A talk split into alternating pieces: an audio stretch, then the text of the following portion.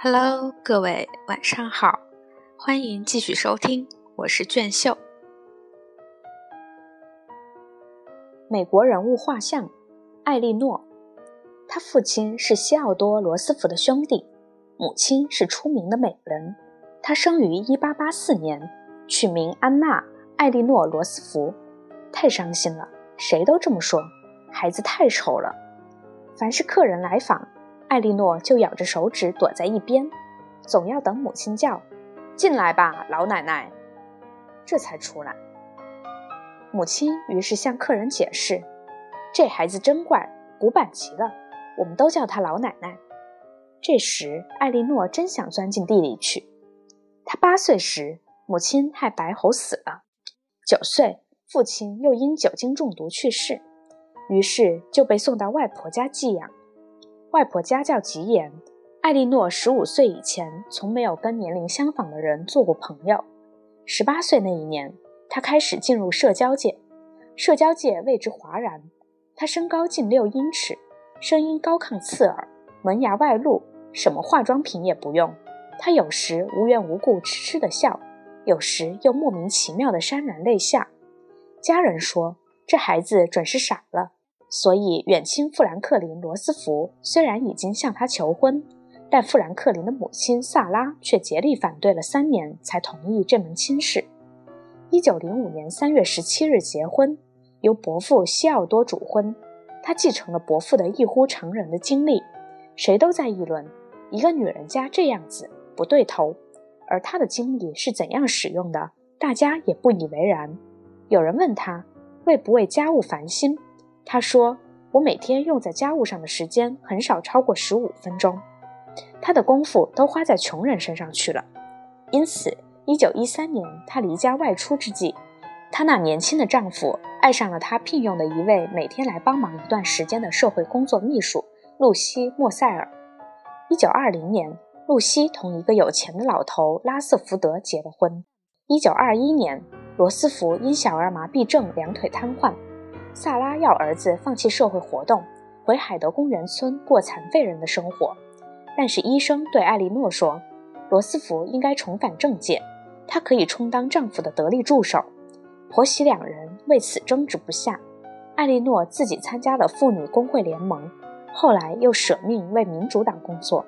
她对罗斯福说：“你一定要努力争取当州长。”在家里，本来是萨拉说了算，现在渐渐不行了。萨拉写信给兄弟说：“现在富兰克林只听艾莉诺的了。”罗斯福果然当上了州长，随后又做了总统。在举行总统就职典礼时，罗斯福特地安排漂亮的露西·莫塞尔·拉瑟福德坐在前排贵宾席上，还让她乘坐专用汽车。就职典礼一结束，艾莉诺就去补偿金远征军的第二营地访问，她同那里的退伍军人一道唱歌。事后。这些人议论说：“福福派军队来打我们，罗斯福派夫人来看我们。罗斯福难得到各地旅行，所以这位第一夫人便连行四万英里，发表演说，巡视贫民区，参观幼儿园和青年游乐园，访问劳苦佃农。他一回来，富兰克林就不厌其详地向他打听见闻。他很风趣地给他一个特工代号——罗福，意思是漫游者。”《纽约人周刊》上登过一幅漫画，画的是一个矿工瞪大了眼睛对另一个矿工说：“我的天哪，过来的不是罗斯福夫人吗？”艾莉诺不在家时，露西就去探望罗斯福。在华盛顿，艾莉诺每周定期在白宫二楼条约厅举行一次女记者招待会。她的专栏文章《我的一天》在一百三十五家报纸上同时发表。他为《妇女家庭良友》杂志。每期写一页长的问答栏的专稿，他在广播界的地位仅次于罗斯福本人。甜心牌香皂、席梦思牌弹簧床垫、约翰斯曼维尔牌建筑材料、塞尔比牌皮鞋和庞德牌冷霜的厂商出钱请他每周做两次广告，报酬全部捐赠美国友谊服务委员会。某次，他在同一时间在白宫举行两个招待会，两处有门相通。他这边跑跑，那边呆呆，来回招呼客人。罗斯福同露西相会，一般是在乔治城和阿灵顿市郊外路上。有一次，总统的专车本来是从华盛顿开到海德公园村去的，但是为了到露西的庄园和他见面，特地绕道到新泽西州阿拉莫奇地方一个很少使用的铁路支线去。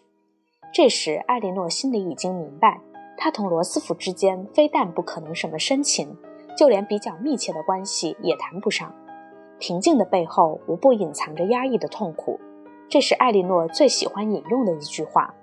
在钦佩他的人眼中，他是慈母、贤妻、政界人物、女政治家、新闻记者，同时又是第一夫人，几位一体，而且往往同时一身数任。